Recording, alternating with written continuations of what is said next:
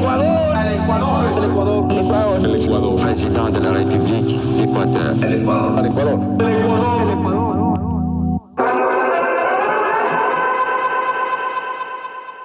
Buenos días. Buenas tardes. O buenas noches, madrugada. Ya sabemos en qué horario nos estás escuchando. Bienvenidos a un capítulo más de la historia con Wi-Fi. En una anécdota, hazaña o historia que probablemente no hayas escuchado previamente. Leonardo, ¿cómo has estado? Ya son siete capítulos, ocho más bien. Ya son ocho capítulos, ¿quién lo diría? Empezamos con un episodio piloto en noviembre y ya nos vamos estableciendo un poco más. Y no solo eso, ya pasamos los mil seguidores en Instagram. Y las dos mil reproducciones dentro de Spotify. Así que antes de arrancar con este episodio, queremos agradecerles a todos, absolutamente todos los que nos han escuchado. Y hemos visto reproducciones de Canadá, hemos visto reproducciones en Chile, en Colombia. Y bueno, aquí estamos para una sesión más. Leonardo, ¿de qué vamos a hablar hoy día? Pues bueno, el día de hoy vamos a conversar ya que estamos cerca del 8M o cuando ya salga este episodio, ya habremos pasado esta fecha, el Día de la Mujer, vamos a hablar de una de las primeras voces eh, femeninas o feministas en alzarse dentro del territorio ecuatoriano. Vamos a hablar de Ana de Peralta, que quizás algunos de ustedes, quizás muchos, no han escuchado sobre ella. Ana de Peralta me suena, pero es, un nombre muy común y un apellido muy común. ¿Qué hizo Ana de Peralta? Y sobre todo me lo estás diciendo, fue la primera, así que nos podemos remontar. ¿Qué tan atrás? ¿A la época de García Moreno? ¿A la época de Luis Alfaro? Mucho más atrás. Tendríamos que llegar a la época de la colonia española, más exactamente en, a mediados del siglo XVIII, es decir, 1750, 1752. O sea, ni siquiera Alfonso Espinosa Los Monteros estaba en planificación familiar. Eh, existen un poco de dudas acerca del nacimiento de don Alfonso Espinosa de los Monteros, así mismo como sobre Ana de Peralta, es decir, esas actas de nacimiento no han sido clarificadas. Lo que podemos estar seguros es que Ana de Peralta es ecuatoriana, nació en territorio local y en una población una ciudad que ha dado fruto a muchísimos personajes relevantes. Ambato en realidad, ¿verdad? Sí, nació en Huachi, perteneciente a Ambato, provincia de Tungurahua, que creo que ya está siendo una tónica habitual de este programa, sacar ambateños. Me encanta la historia de Ambato. Al final del día podemos contemplar a los tres Juanes, Hermelindo Urbina, que otra vez disclaimer para que escuchen el episodio de Hermelindo Urbina surcando por los cielos y en este caso Ana de Peralta.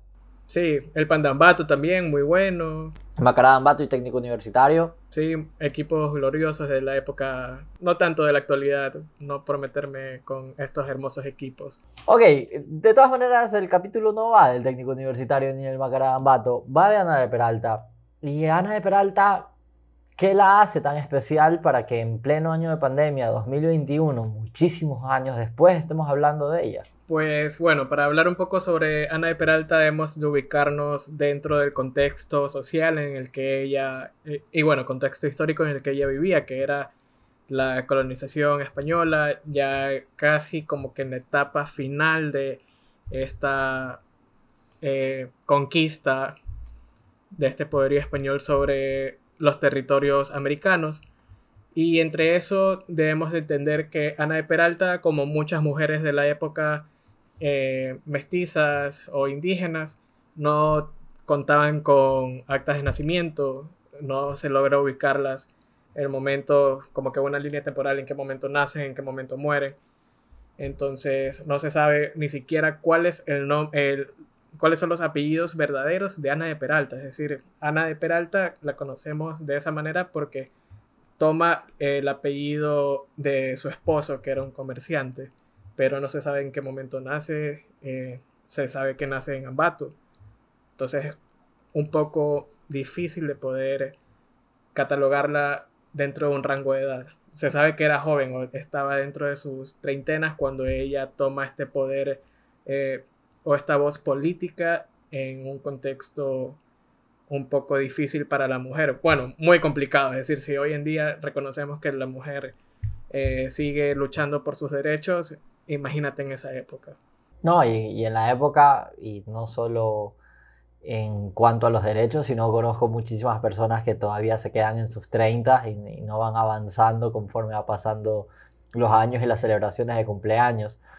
Qué curioso que no tengamos información ni siquiera de su año de nacimiento ni de los restos. ¿Sabemos dónde reposan los restos de Ana de Peralta? No.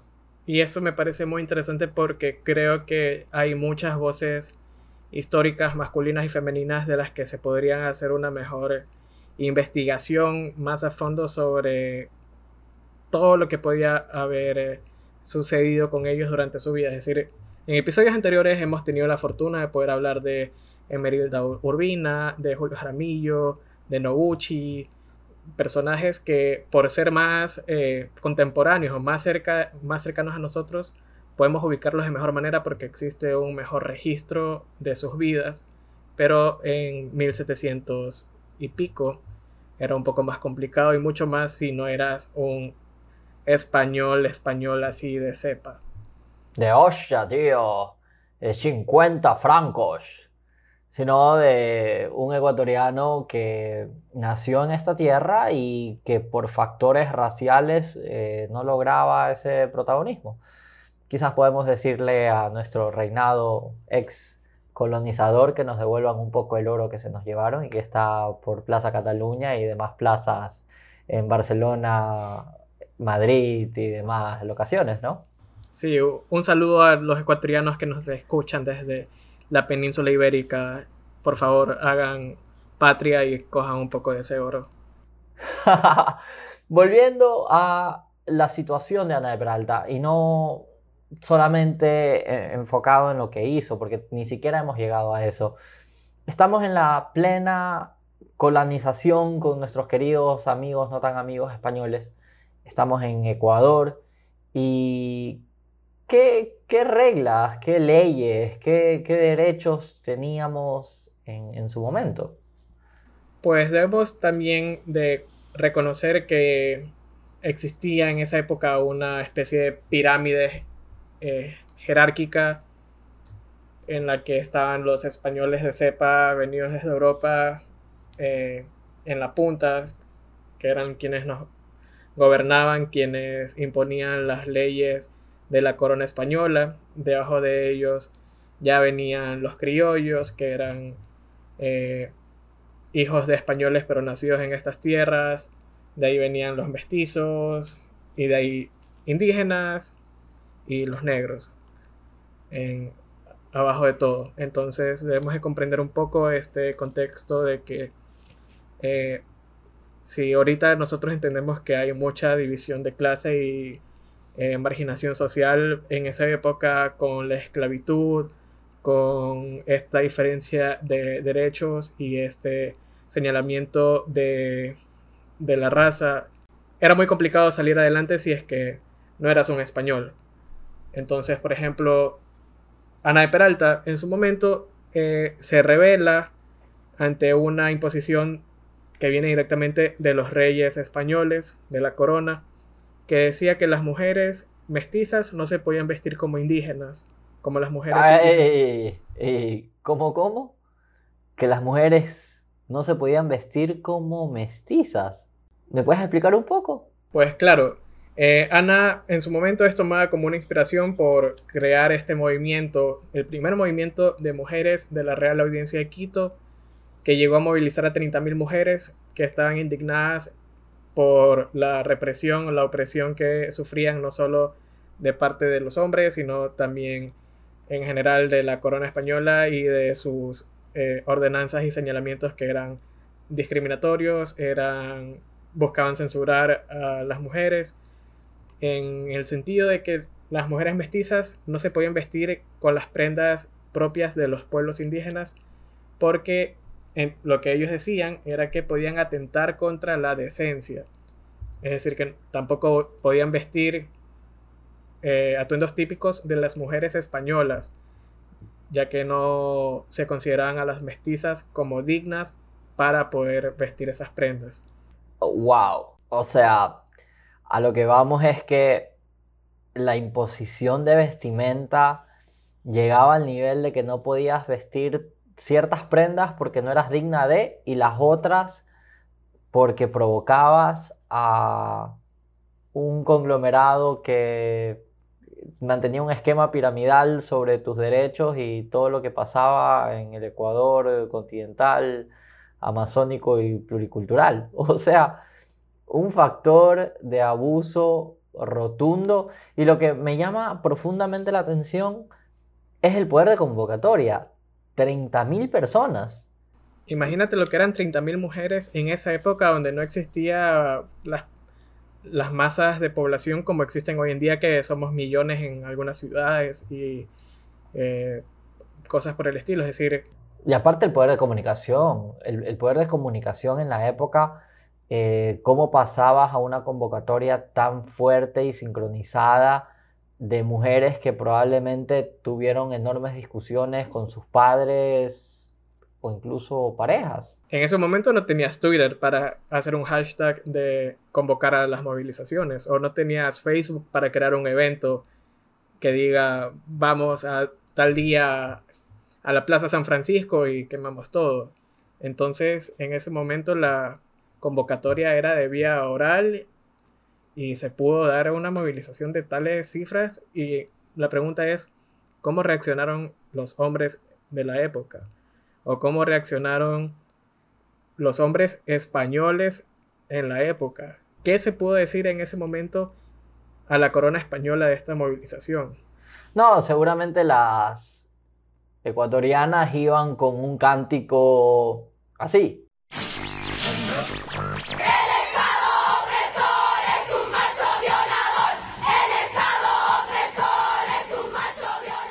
A la larga el mensaje debió haber sido rotundo para hoy estar hablando de Ana de Peralta.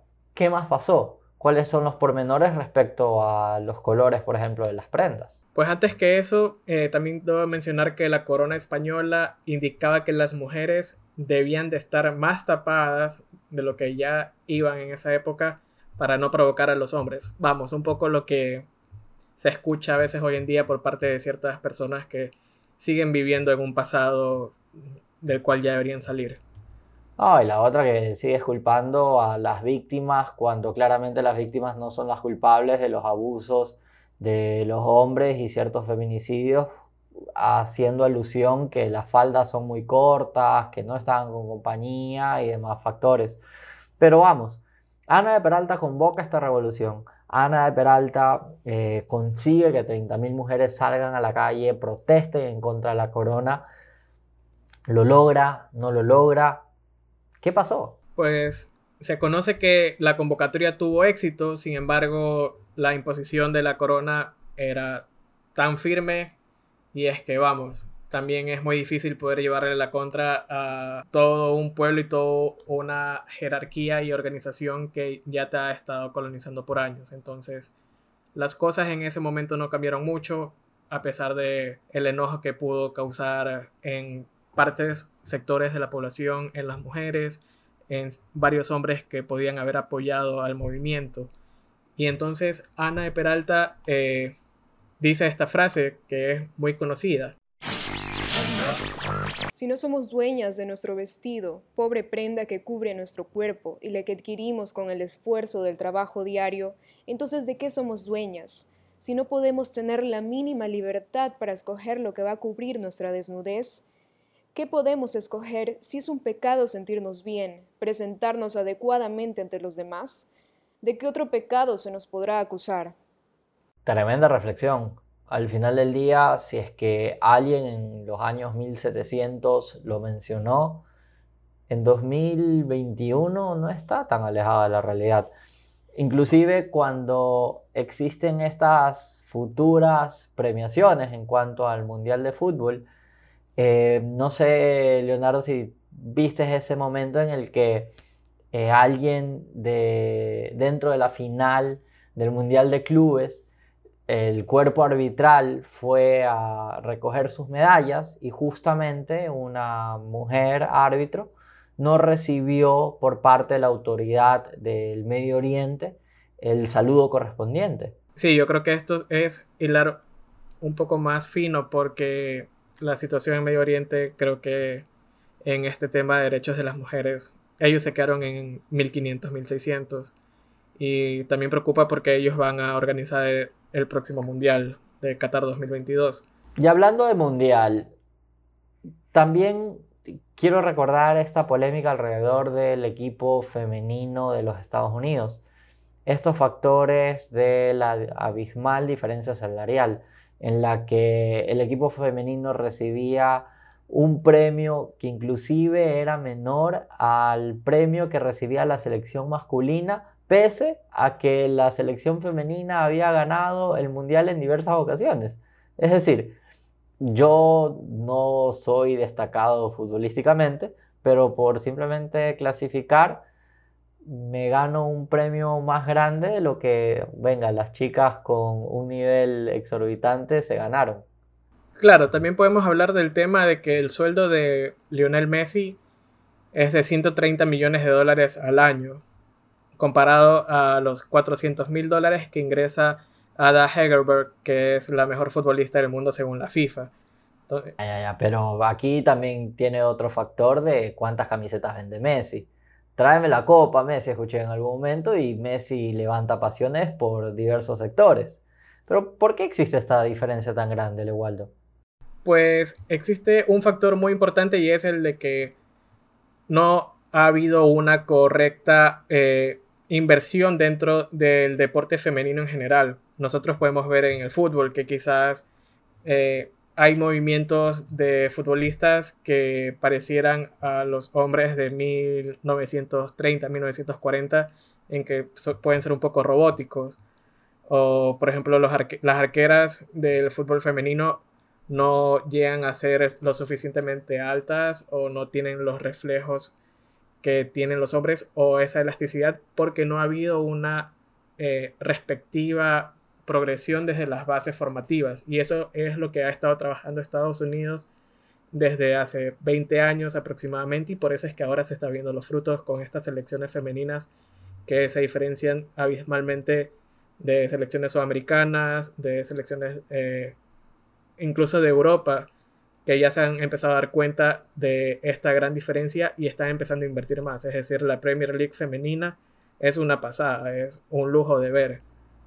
No, y ni te digo que hablando de pasadas, el primer encuentro de la Copa Libertadores Femenina jugó el Nacional, nuestro querido Vitri, contra Corinthians y nos fuimos abajo 16 a 0. Creo que fue un buen momento para gritar ¡Al empate, calceta! Salvo que no tuvimos ningún gol a nuestro favor. Sí, ahí viene otra cuestión que son los problemas de dirigencia que sufre el Nacional, pero eso quizás en unos 20 o 30 años podamos hacer un, la historia con Wi-Fi sobre la historia del Nacho.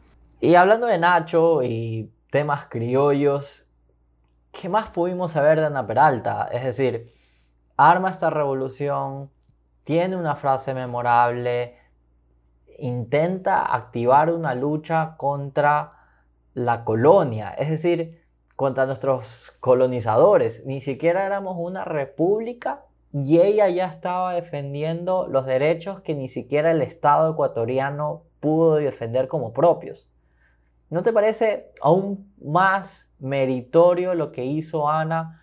Que quizás hoy no le damos ese mérito que se merece, quizás hoy le damos más mérito a una persona que apareció en un programa de farándula o que salió haciendo ejercicios en combate.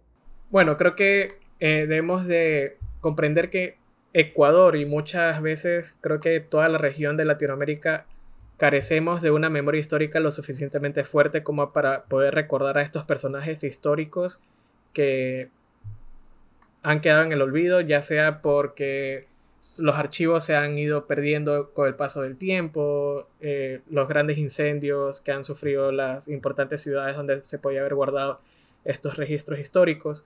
Entonces de Ana de Peralta ya no conocemos mucho más, aparte de este levantamiento que ella lidera en 1752 eh, no se conoce el año en el que fallece, eh, pero queda constancia de que ella vivió, de que ella lideró a este grupo de 30.000 mujeres y que buscó esta revolución y este levantamiento de la voz femenina por primera vez en la historia de la Real Audiencia de Quito, que hoy en día viene a ser eh, gran parte de ese territorio de Ecuador.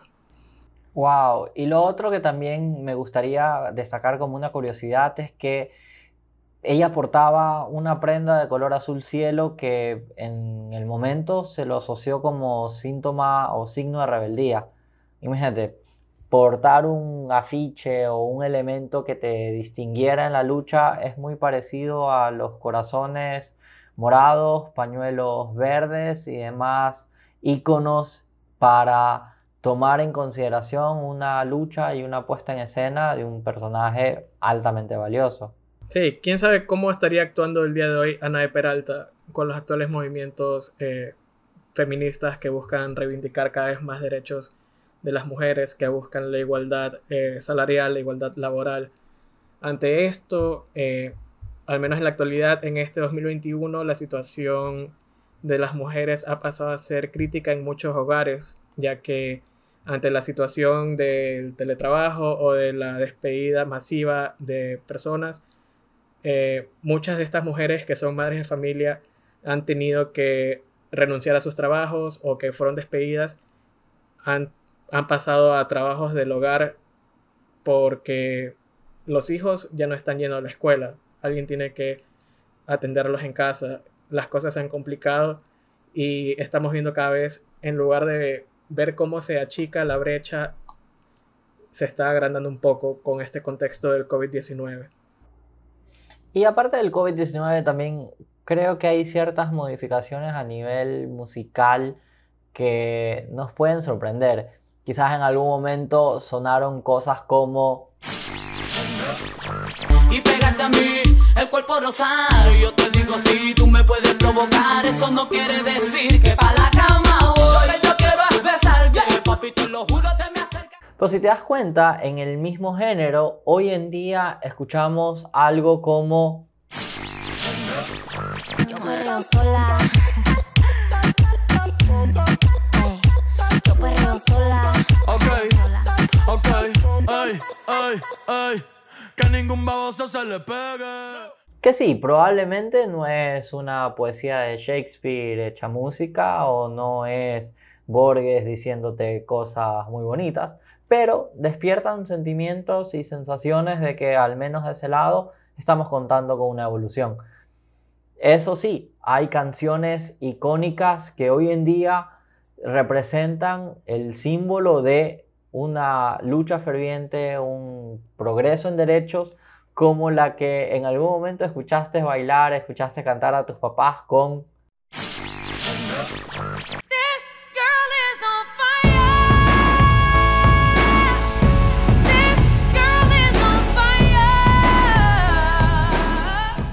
Pero también hay que recordar que al final del día, este 8M, estos logros eh, generados por personas como Ana, Ana de Peralta, y me encantaría decir el, nombre completo, no sé si es Ana Estefanía, Ana Juliana, Ana Belén, Ana Cristina, y con, el, con su nombre de cepa, eh, es saber que el, que el 8M que la semana del 8M no, no es San Valentín, no son flores, no son rosas, no son chocolates, pero sí son momentos en los cuales podemos decir se está avanzando y se está progresando. Y me sabe un poco mal que seamos dos hombres hablando y profundizando en algo que quizás no deberíamos profundizar como una lucha propia, que al final del día sí, son de todos, pero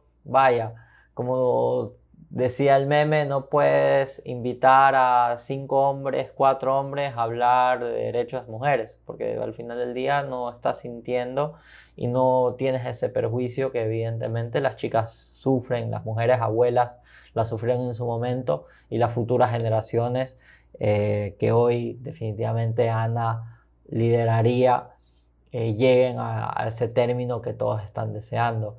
Y sabes qué es lo que más me preocupa? Es que en pleno 2021, en pleno 2020, tenemos personajes muy famosos y muy poderosos que han dicho cosas como... And when you're a star, they let you do it. You can do anything. Whatever you want. Grab them by the, grab them by the pussy. grab by the pussy. Grab by the... Y otros que también a nivel local dicen cosas como... Que Dios te bendiga por haberle dado a la patria seis muchachitos y muchachitas. A parir, pues a parir todas las mujeres de seis hijos, todas, que crezca la patria. Y es tan preocupante que esas personas logran tener poderes políticos, poderes de decisión en cuanto a inversión, en cuanto a educación, en cuanto a aprobación de presupuestos en contra de la violencia de género. Sí, la verdad es que creo que también eso nos hace dar cuenta de que cada vez estamos despertando más y estamos tomando más conciencia en cuanto a estos políticos, a estas voces públicas que supuestamente lideran la opinión, pero que creo que cada vez salimos más personas a decirles, oye, eso no está bien. Y eso también creo que es un deber de nosotros los hombres, de decir a las personas cuando escuchamos algo que no es correcto, oye, lo que estás haciendo, lo que le estás diciendo, no es lo correcto. En algún momento escuché algo, escuché una campaña que decía, macho que se respeta, respeta. Y en este caso es lo que tenemos que aplicar. De nuestro lado, al final del día, la lucha es de todos y el respeto se lo merecen absolutamente todos y todas, sea eh, un poco más arraigado a tu nivel racial, tus creencias, qué amas, qué no amas, etcétera, etcétera. Sin dejar de lado que si Ana de Peralta lo hizo en los años 1750, cuando ni siquiera teníamos una bandera, es decir, cuando ni siquiera éramos república, ella se paró y convocó a 30.000 personas. Tú que le tienes miedo a tu mamá, a tu papá de pedirle permiso para salir a la calle, tú sí lo puedes hacer. Tú que tienes pavor en decirle a tu pelada que te vas de peloteo con tus amigos, tú sí lo puedes hacer. Tú que tienes un jefe abusivo, una jefa abusiva, tú también lo puedes hacer. Tú que tienes tal vez ese novio que no te deja salir a fiestas sin decir ¿y con quién te vas? y cosas así. Al diablo, sal. Tú perreas sola. Tú perreas sola.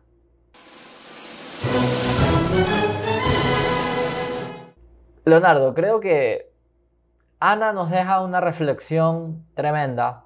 Ana puede ser el ejemplo de múltiples generaciones y francamente me gustaría tener una imagen de Ana un poco más latente en nuestra ciudad y sobre todo en Ambato. Sí, habría que visitar Ambato para ver si es que hay algún vestigio de su pasado, de por dónde pisó Ana de Peralta, dónde nació quizás.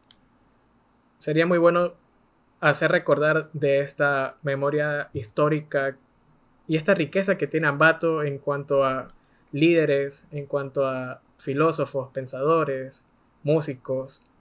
Yo creo que Ana nos deja muchas lecciones y otras más que seguramente en una conversación con sus papás, sus tías, sus abuelas.